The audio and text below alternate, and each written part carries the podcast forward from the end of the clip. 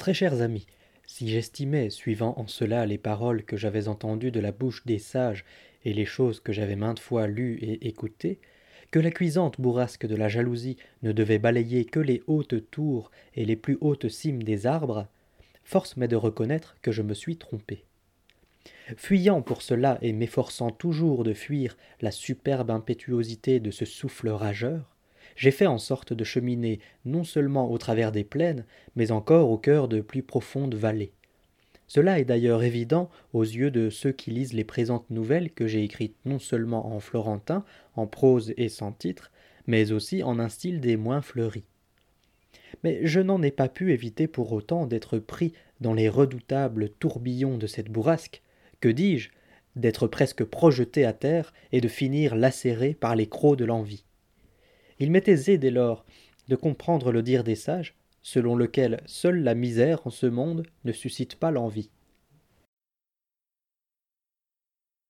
Certains donc, sages amis, ont prétendu à la lecture de ces nouvelles que j'ai un penchant excessif pour les femmes, et qu'il n'est pas séant que je m'efforce à ce point de vous plaire et de vous offrir le réconfort de mes paroles, ou pire, de vous porter au nu, comme d'aucuns l'ont même suggéré. D'autres encore, faisant preuve en cela d'une réflexion plus mûre, ont affirmé qu'à mon âge il n'est pas convenable de courir après ces bagatelles, entendez par là de parler de femmes et de leur complaire. De nombreux autres encore, se voulant fort soucieux de ma réputation, disent qu'il serait plus sage que je cultive la compagnie des muses au Parnasse, plutôt que de me commettre avec vous en écrivant ces balivernes. Mais il y en a qui prétendent, par agacement plus que par sagesse, qu'il serait plus sensé de ma part de me soucier de gagner mon pain plutôt que de me repaître de vent en cultivant ces bagatelles. D'autres, enfin, s'ingénient à faire croire, malgré tous mes efforts pour prouver le contraire, que les choses ne se sont pas du tout passées comme je vous le présente. Voilà donc, valeureuse dame, les violentes tourmentes, les cruelles et douloureuses attaques, les morsures enfin, qui me menacent, me torturent et m'atteignent au plus profond de ma chair dans la lutte que je mène pour défendre vos intérêts. Dieu sait si mon âme demeure néanmoins sereine à entendre et à écouter tous ces dires, et bien que ma défense soit en votre ressort, je n'entends pas cependant épargner mes efforts, choisissant pour faire taire ces bruits sans tarder la voix d'une brève riposte plutôt que celle de la longue réponse qui s'imposerait en l'occurrence. Car compte tenu du nombre de mes détracteurs et de leurs prétentions, alors que je n'en suis pas encore au tiers de mon ouvrage, je présume qu'avant que je ne parvienne à son terme, si je me refuse à toute réplique, il pourrait croître et se multiplier au point qu'il se ferait un jeu de me démolir, et vos forces, loin d'être négligeables certes, ne pourraient cependant rien contre eux. Mais avant que je ne réplique à certains d'entre eux, j'aimerais pour ma défense vous raconter non pas une nouvelle entière, je ne voudrais pas en effet donner l'impression de mélanger mes récits et ceux de la remarquable compagnie que je vous ai présentée, mais une partie de nouvelles, afin qu'elle se démarque ainsi des autres par son caractère inachevé. Voilà donc ce que j'ai à dire à mes détracteurs. Il y avait dans notre ville, il y a de cela longtemps déjà, un homme nommé Filippo Balducci, de conditions très simples mais riches, bien établi dans la vie et très entendu aux choses nécessaires à son état. Il avait pour épouse une femme qui l'adorait et qui le lui rendait bien, ils menaient ainsi ensemble une vie tranquille, ne pensant qu'à une seule chose, se faire mutuellement plaisir. Or, un jour, la dame subit le sort qui nous est réservé à tous, et mourut, ne laissant à Filippo qu'un enfant âgé d'environ deux ans qu'elle avait eu de lui. Cet homme resta plus inconsolable à la mort de sa femme que quiconque ne le fut jamais à la perte d'un être cher. Resté seul, privé de cette compagnie qu'il aimait le plus au monde, il décida d'abandonner le commerce des hommes et de se consacrer au service de Dieu, réservant à son petit garçon un sort identique. Il fit donc don, pour l'amour de Dieu, de tous ses biens, et se réfugia sans plus tarder sur le mont Scénario, où il s'installa avec son enfant dans une petite cellule, vivant d'aumônes, de jeûnes et de prières, et se gardant avant tout en présence de son fils, d'évoquer les choses temporelles et de lui en laisser entrevoir afin que rien ne le détourne du service de Dieu. Sans cesse, en revanche, il lui parlait de la gloire de la vie éternelle, de Dieu et des saints, et ne lui enseignait que sainte prière. Il le garda en cette vie de nombreuses années, ne le laissant jamais quitter la cellule et ne l'autorisant à voir aucune autre personne que lui. Notre brave homme avait l'habitude de se rendre quelquefois à Florence, et là il recueillait les subsides de pieuses personnes selon ses besoins, puis s'en retournait à sa cellule. Or, un jour, le garçon, qui avait atteint l'âge de dix-huit ans, alors que Philippot se faisait vieux, demanda à son père où il se rendait. Philippot le lui dit, ce à quoi le garçon lui répondit. Mon père, vous êtes un vieil homme désormais, et vous pouvez difficilement peiner de la sorte. Pourquoi ne m'emmenez-vous pas un jour à Florence, afin qu'ayant fait la connaissance de vos amis dévoués à Dieu et à votre personne, je puisse ensuite, moi qui suis jeune et qui peux plus aisément être à la peine, aller à Florence pour subvenir à nos besoins quand il vous plaira, tandis que vous resterez ici. Le brave homme, pensant que son fils était grand et qu'il était si habitué à servir Dieu que les choses de ce monde auraient bien du mal désormais à avoir prise sur lui, se dit en soi-même hum, Cet enfant a raison. Et comme il devait se rendre à Florence, il l'emmena avec lui. À la vue des palais, des maisons, des églises et de tout ce dont on voit regorger la ville, le jeune homme, tel celui qui ne peut se souvenir d'avoir rien vu de semblable aussi loin qu'il fouille dans sa mémoire, ne cessait d'interroger son père, lui demandant ce qu'étaient ces choses et comment elles s'appelaient. Le père lui répondait, et lui, satisfait de l'information, le questionnait à nouveau. Et ainsi de suite, le fils interrogeant le père qui répondait, ils rencontrèrent par hasard une joyeuse troupe de jeunes et jolies femmes qui revenaient de quelques noces. Quand il les vit, aussitôt le jeune homme demanda à son père de quoi il s'agissait. Le père dit à son fils Mon enfant, baisse les yeux, ne les regarde pas, c'est le mal en personne. Le fils dit alors Mais comment elle se nomme? Pour ne pas éveiller dans l'appétit de l'adolescent quelque désastreux désir, le père ne voulut pas les appeler par leur vrai nom, c'est-à-dire femmes, mais il dit on les appelle des oies. Que n'avait-il entendu là? Le jeune homme, qui n'avait jamais rien vu de semblable, oubliant les palais, le bœuf, le cheval, l'âne, l'argent et tout ce qu'il avait vu, dit brusquement Mon père, je vous en prie, procurez-moi une de ces oies. Oh là, mon enfant, dit le père, tais-toi, c'est le mal en personne.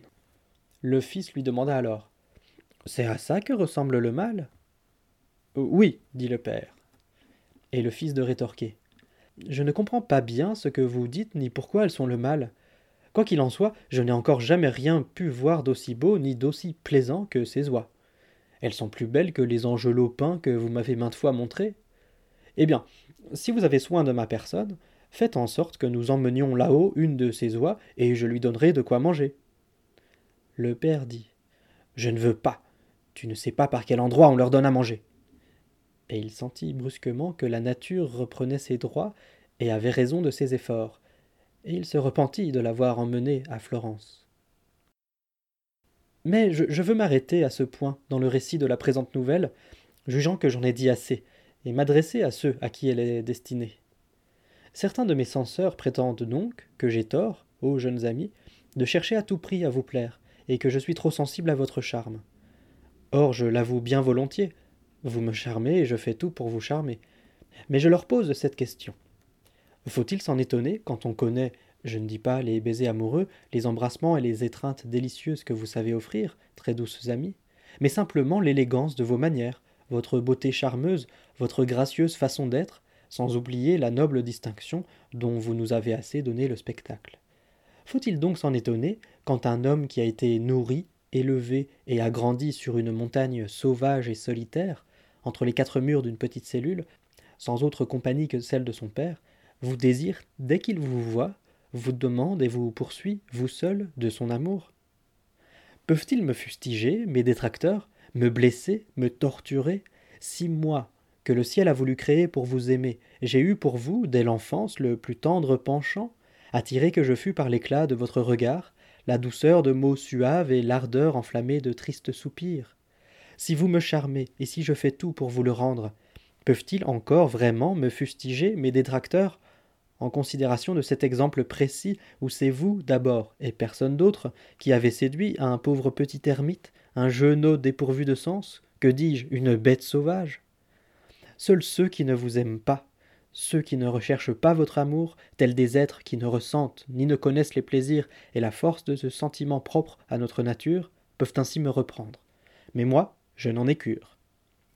Quant à ceux qui invoquent mon âge contre moi, Ils prouvent ainsi qu'ils sont bien mal informés de ce que la blancheur des cheveux n'enlève rien à la verdeur de la queue.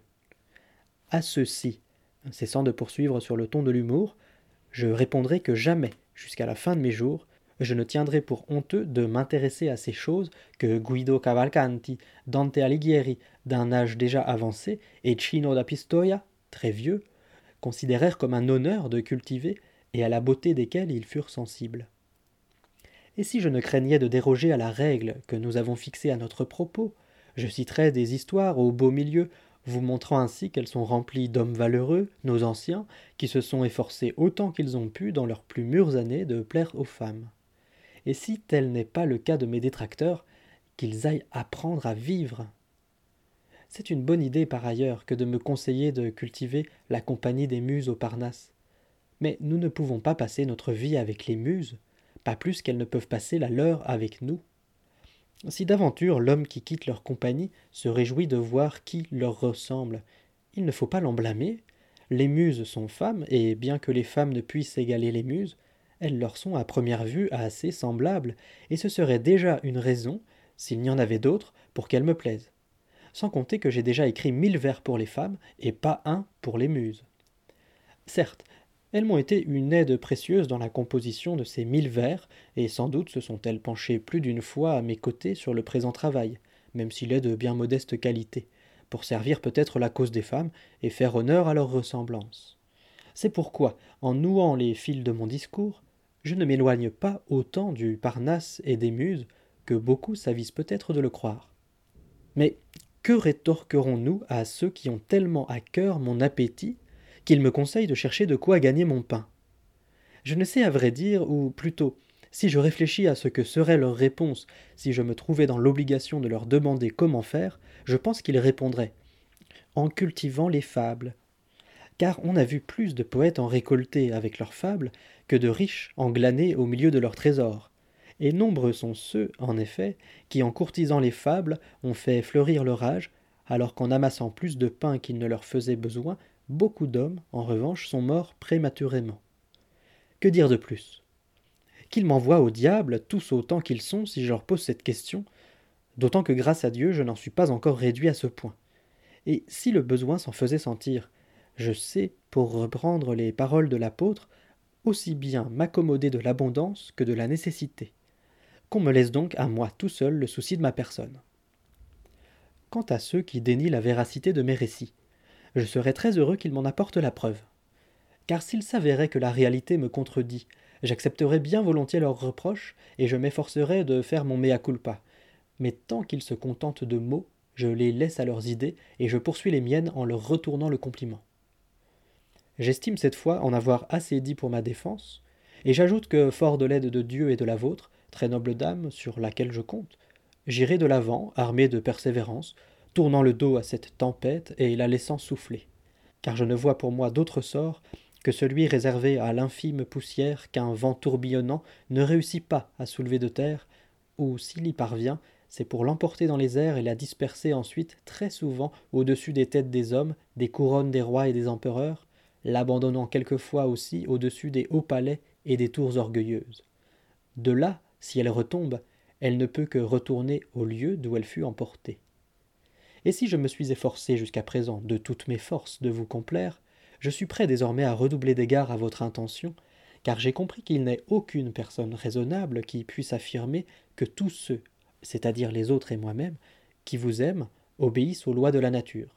Vouloir résister à de telles lois requiert bien trop d'énergie, que souvent le lutteur dispense non seulement en vain, mais à son entier préjudice.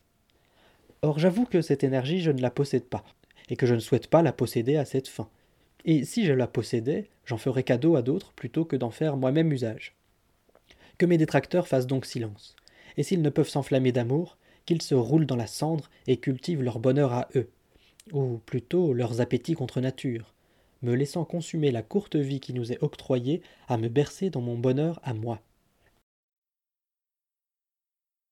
Mais il nous faut, belles amies, revenir à notre point de départ, dont nous nous sommes passablement éloignés, et suivre l'ordre que nous nous étions fixé. Le soleil avait déjà fait fuir les étoiles du ciel et chassé de la terre l'humide ombre de la nuit, lorsque Philostrato se leva, et avec lui toute la compagnie qui commença à se disperser dans le beau jardin où ils commencèrent à se divertir.